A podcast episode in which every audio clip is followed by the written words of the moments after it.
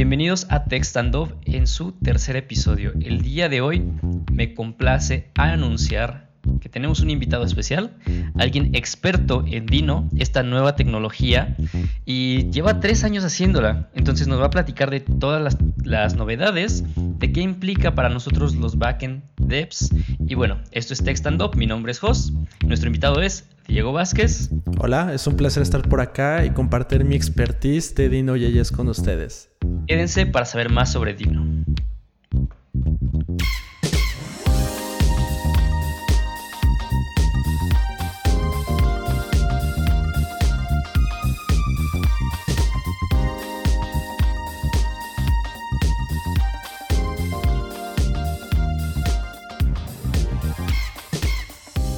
Diego.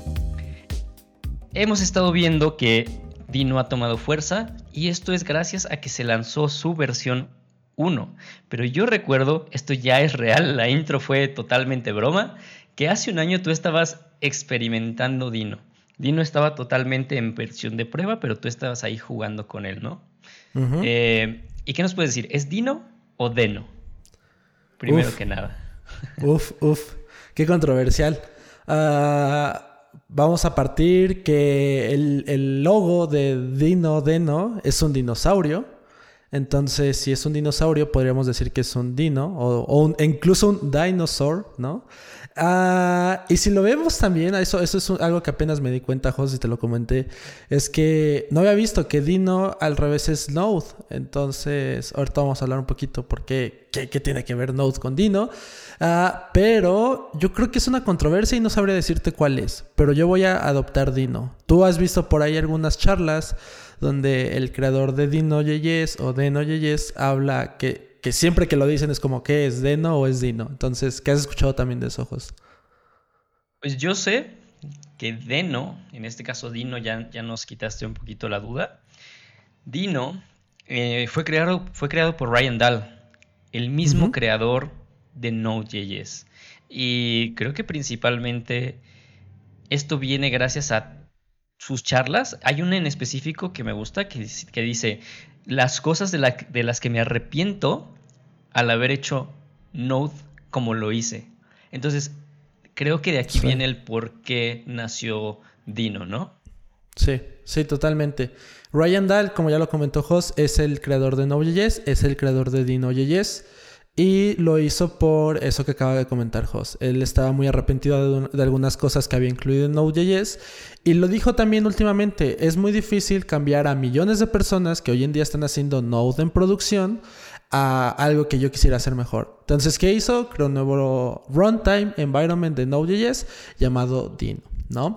Entonces hay varias cosas que cambiaron de Node a Dino, por ejemplo, en qué está hecho, en qué se construyó. Entonces, Node.js, ¿sabes cuándo se construyó, Jos? ¿Hace cuánto tiempo fue? Ya tiene un rato, ¿no?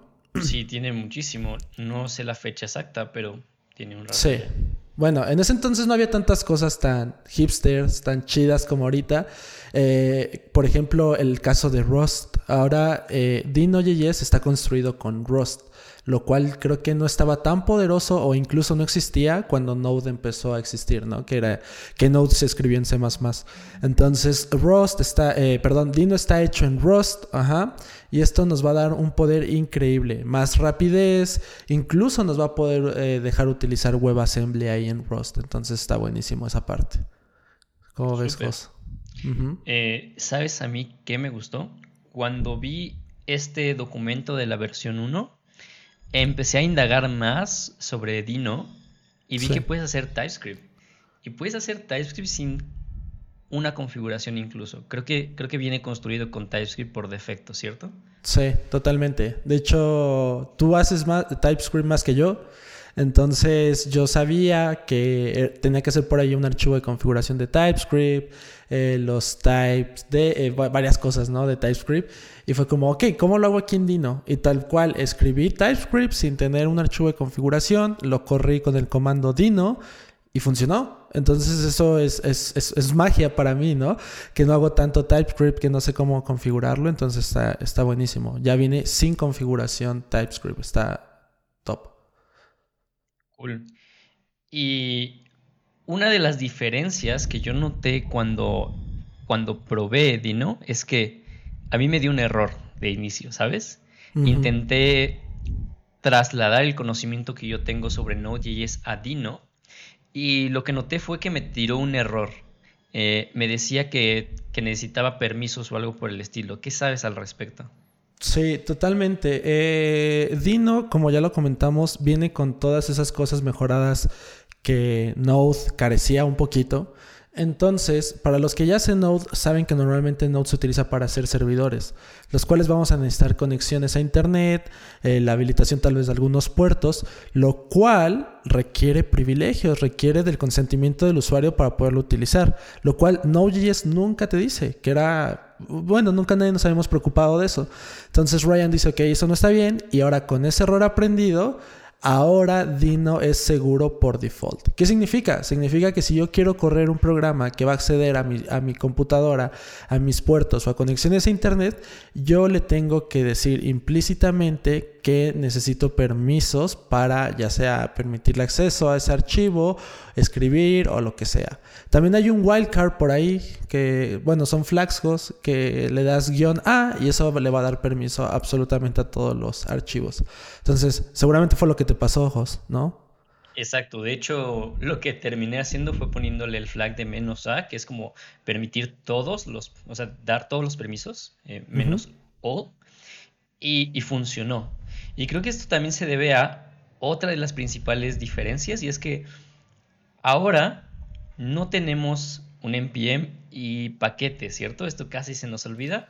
Pero ahora, ¿cómo traemos nuestros paquetes? Porque eso es lo que nos tiró el error, ¿no? Porque estamos conectándonos hacia, hacia, otros lados, sí. Eh, sí, eso, esto, es algo muy grande y muchas de las cosas por las cuales creemos que no va a haber migración tan rápida de Node a Dino. Y es que Ryan Dahl quiere descentralizar todos esos lugares de alojamiento de librerías para el lenguaje. Bueno, para el lenguaje no, para el runtime environment, ¿no?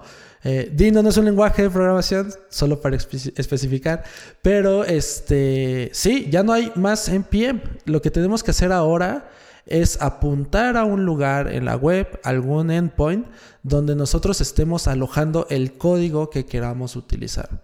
Entonces, NPM no funciona así, NPM lo maneja de, se maneja de, otra manera. Y ahora con esto van a cambiar bastantes cosas, Jos. Ya no vas a poder hacer tu paquete de NPM y subirlo, hacer de popular.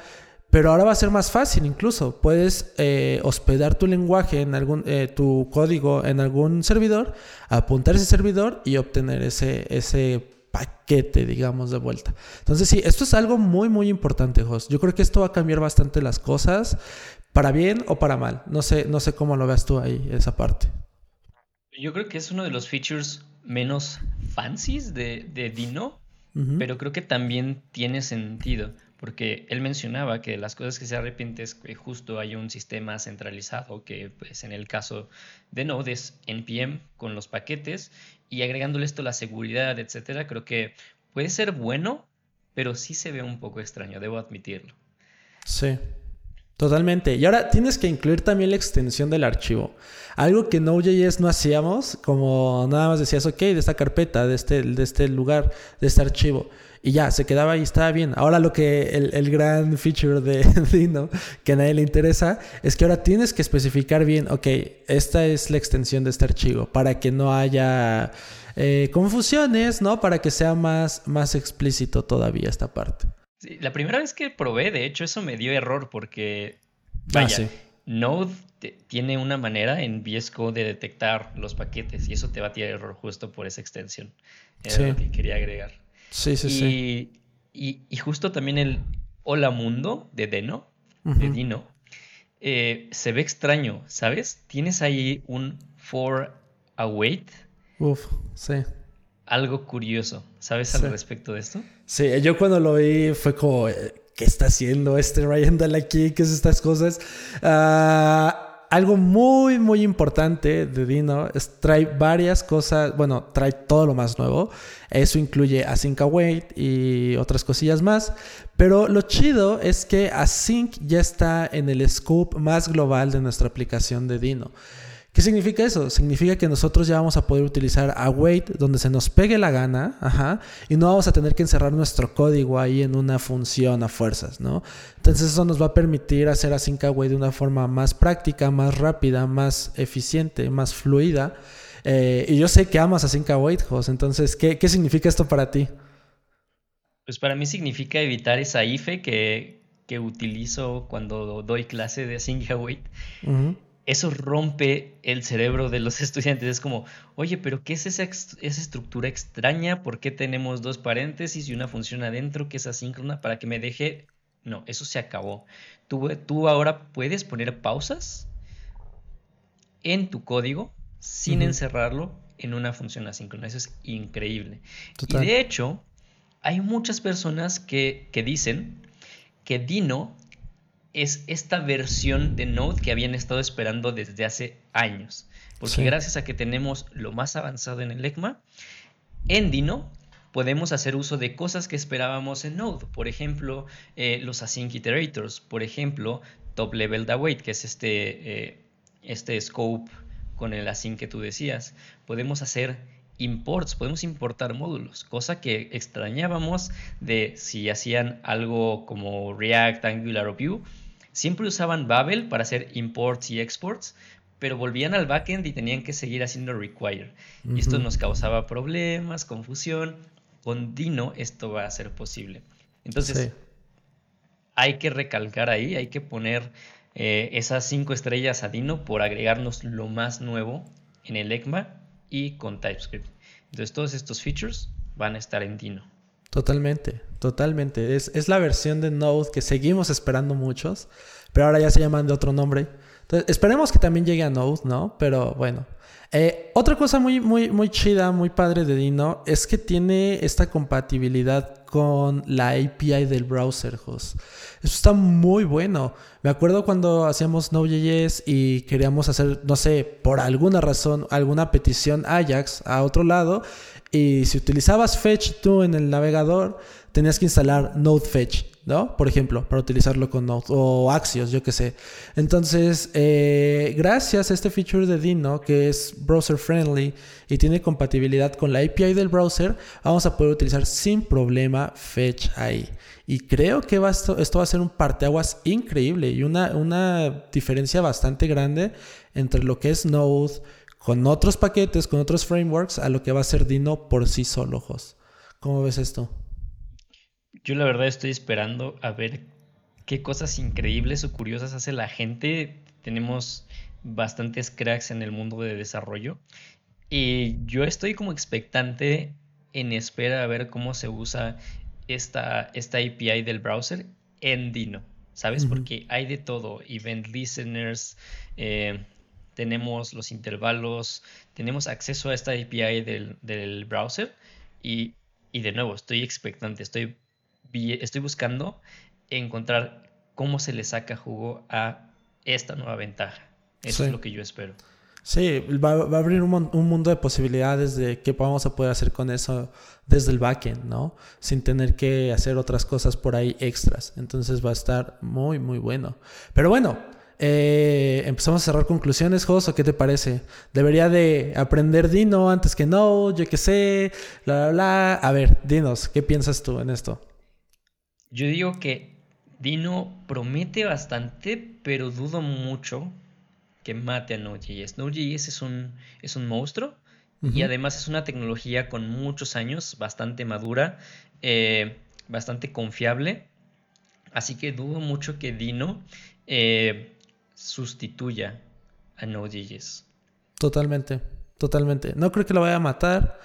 Yo creo que van a estar los más hipsters de Node ahí en Dino, ¿no? Que ya estamos por acá nosotros haciéndole al, que estamos jugando con Dino.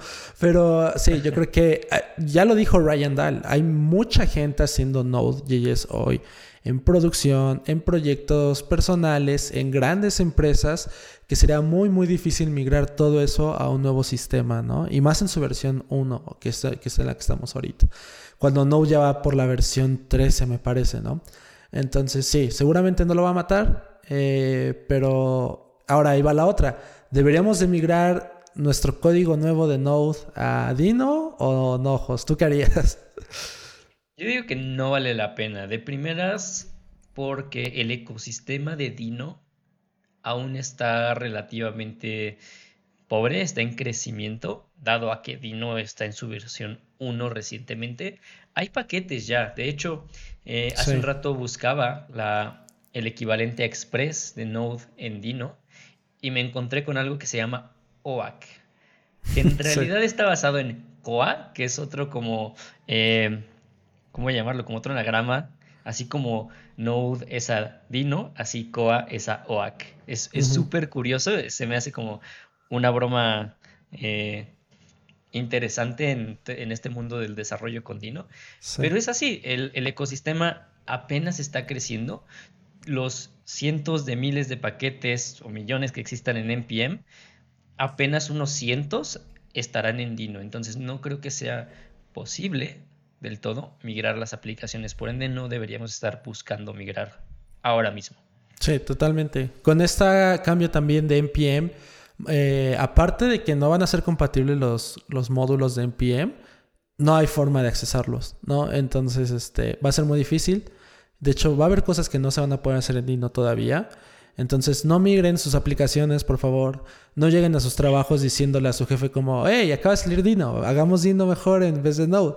Porque se van a meter en un, en un problema, ¿no? Entonces, no migren, no migren sus apps, por fin, porfa. Por favor. Entonces, sí, totalmente. Eh, ¿Crees que Node se muera pronto? Ah, no, no, no, no. Definitivamente mi respuesta es un no rotundo. Eh, Node tiene mucho poder y va a ir siguiendo, va a, seguir creciendo bastante. ¿Por qué? Porque es muy rápido, porque es muy fácil, no tienes que aprender lenguajes de programación, está muy bien hecho, ¿no? Obviamente que ahora Dino, que viene como siendo la cosa más perfecta al lado de, de, Node, Node es más fácil, yo creo que Node es más fácil todavía, ¿no? Porque hay cosas que ya se hacen eh, por sí solas, donde Dino tú le tienes que especificar qué es lo que tienes que hacer. Entonces, este, creo que no se va a morir para nada. ¿Y crees que deberíamos aprender primero Node antes que Dino? Totalmente, totalmente. Yo creo que si, si aprendes Node primero, bueno, primero aprendan JavaScript. Después de aprender JavaScript, aprendan Node.js. Y después de que ya aprendieron Node.js, pueden dar el salto sin problema Dino, porque hay muchas cosas exageradamente parecidas, ¿no? Entonces, eh, sí, no quieran aprender Dino ahora mismo, vayan a aprender Node si aún no saben Node. Eh, con nosotros o al, otro lado y este y después aprendan Dino, ¿sale? Pero sí, totalmente primero Node y después Dino. Algo que tal vez sí tendrían que aprender antes que Dino Jos y no sé, tú Dinos, sería TypeScript, si es que quieren hacer Dino con TypeScript. ¿Tú qué piensas? Yo pienso que no es totalmente necesario vaya, pueden prescindir de, aprender TypeScript, pero yo he hecho Node con TypeScript y se siente bien, ¿sabes? Sí. Eh, creo, que, creo que le he agarrado mucho cariño a TypeScript después de, decir y sentir que es algo innecesario. Sí. Eh, configuras una vez, lo entiendes, haces tus, tus interfaces y el desarrollo se vuelve bien tranquilo, bastante fácil y estás libre de errores. Entonces, yo no pienso que sea eh, necesario aprender TypeScript, pero siento que vale la pena. Y pueden explorar muchísimo más del poder de TypeScript junto con Dino. Eh, en fin, cerramos este episodio con eh, estas conclusiones.